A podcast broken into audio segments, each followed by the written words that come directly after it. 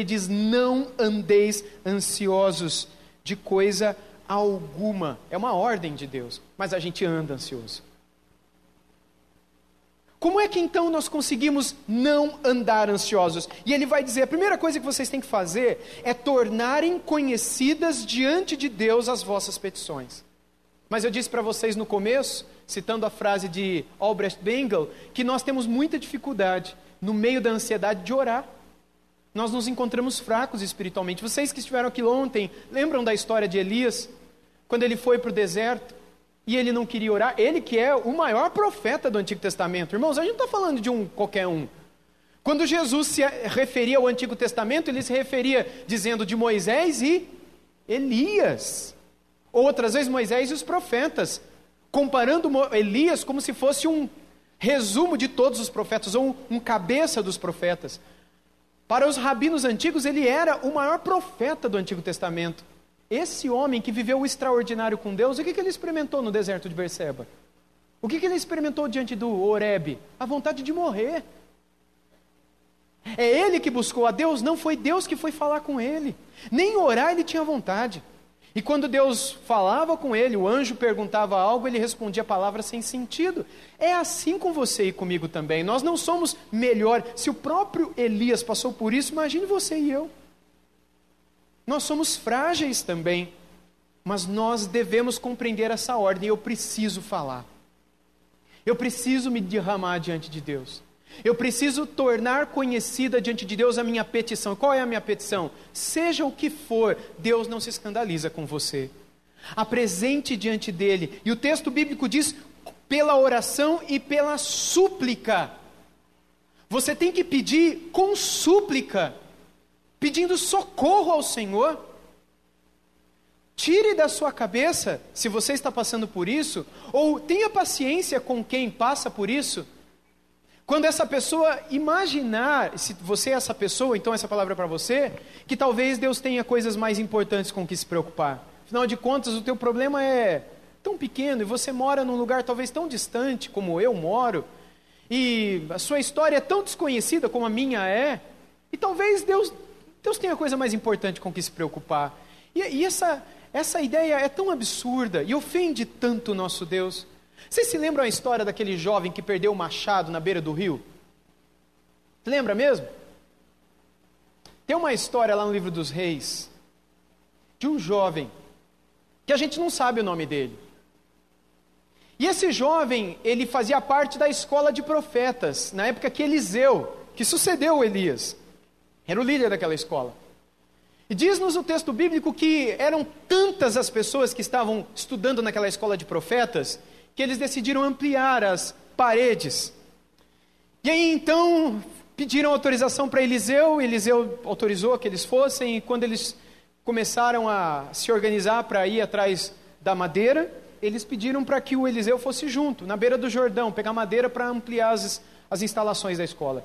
Só que quando eles chegaram lá, é, e Eliseu estava junto, o machado de um dos, o ferro de um dos machados soltou da madeira e caiu na água.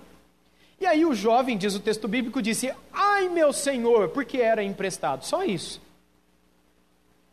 E curioso que o texto anterior fala das batalhas de Israel contra as nações, a história dos reis. O capítulo anterior também fala das guerras, das batalhas, etc. Nesse capítulo, o texto bíblico diz que o profeta perguntou onde caiu. E ele falou, foi ali. E aí o profeta jogou um pedaço de galho e o machado flutuou.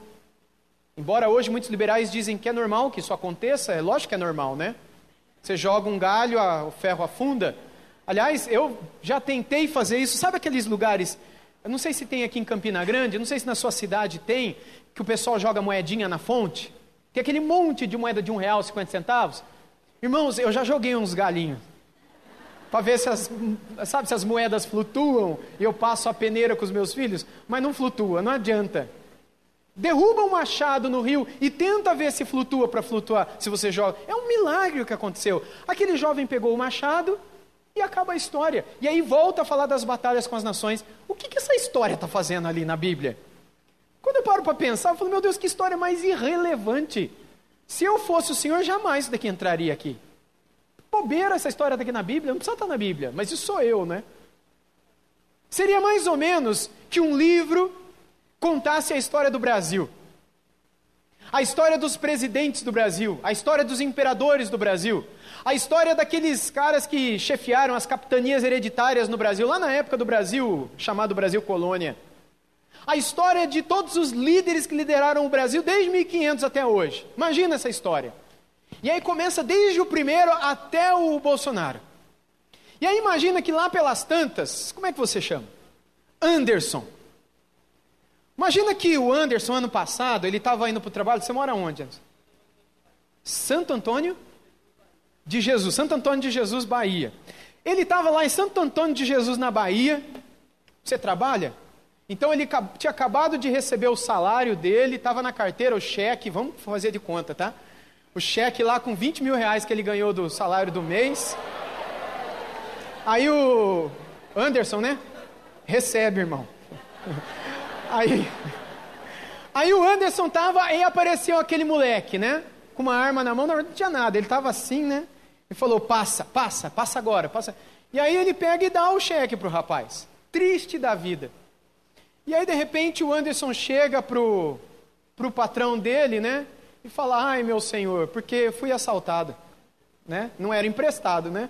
Mas foi assaltado.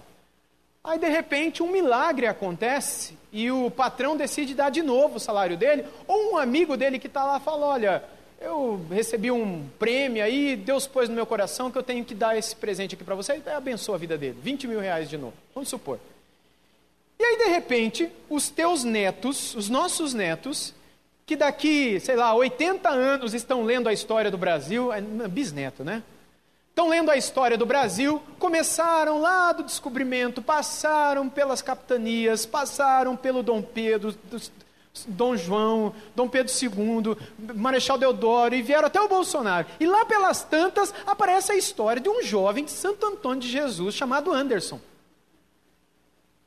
que foi roubado por 20 mil reais, ou por mil reais, ou por 20 reais, sei lá quanto é que custa um ferro do machado, mas custava caro naquela época. E de repente ele chega e fala para o patrão dele, alguém fala, olha, não está aqui, estou de volta. Aí de repente começa a contar a história do próximo presidente da república.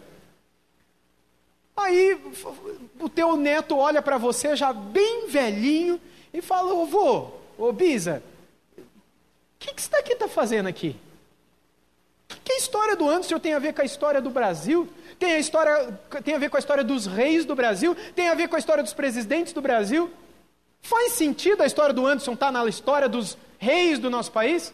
Não faz. Tem, faz sentido a história daquele jovem que perdeu o machado, está na história do livro dos reis de Israel? Não faz. Sabe por que, que essa história está lá? Para mostrar para a gente que o nosso Deus cuida das grandes coisas como das coisas pequenas.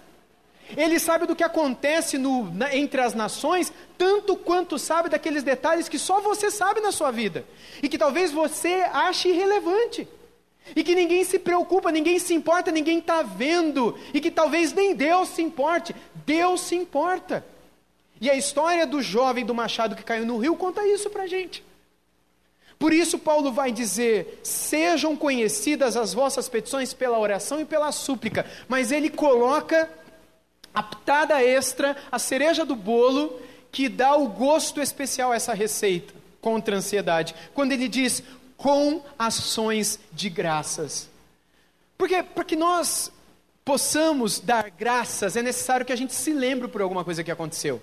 É óbvio que a gente pode dar graças por uma coisa futura. Tudo bem, nós estamos pedindo por isso, por isso, por aquilo, e desde já te agradecemos em nome de Jesus, amém. Mas não é normal que a gente faça isso. Normalmente a gente faz um culto de ação de graças não pela cura que vai receber, mas pela cura que recebemos. Logo, dar graças envolve lembrar do que aconteceu no passado. Dar graças envolve recordar o que aconteceu anteriormente. O que, que Paulo está fazendo aqui?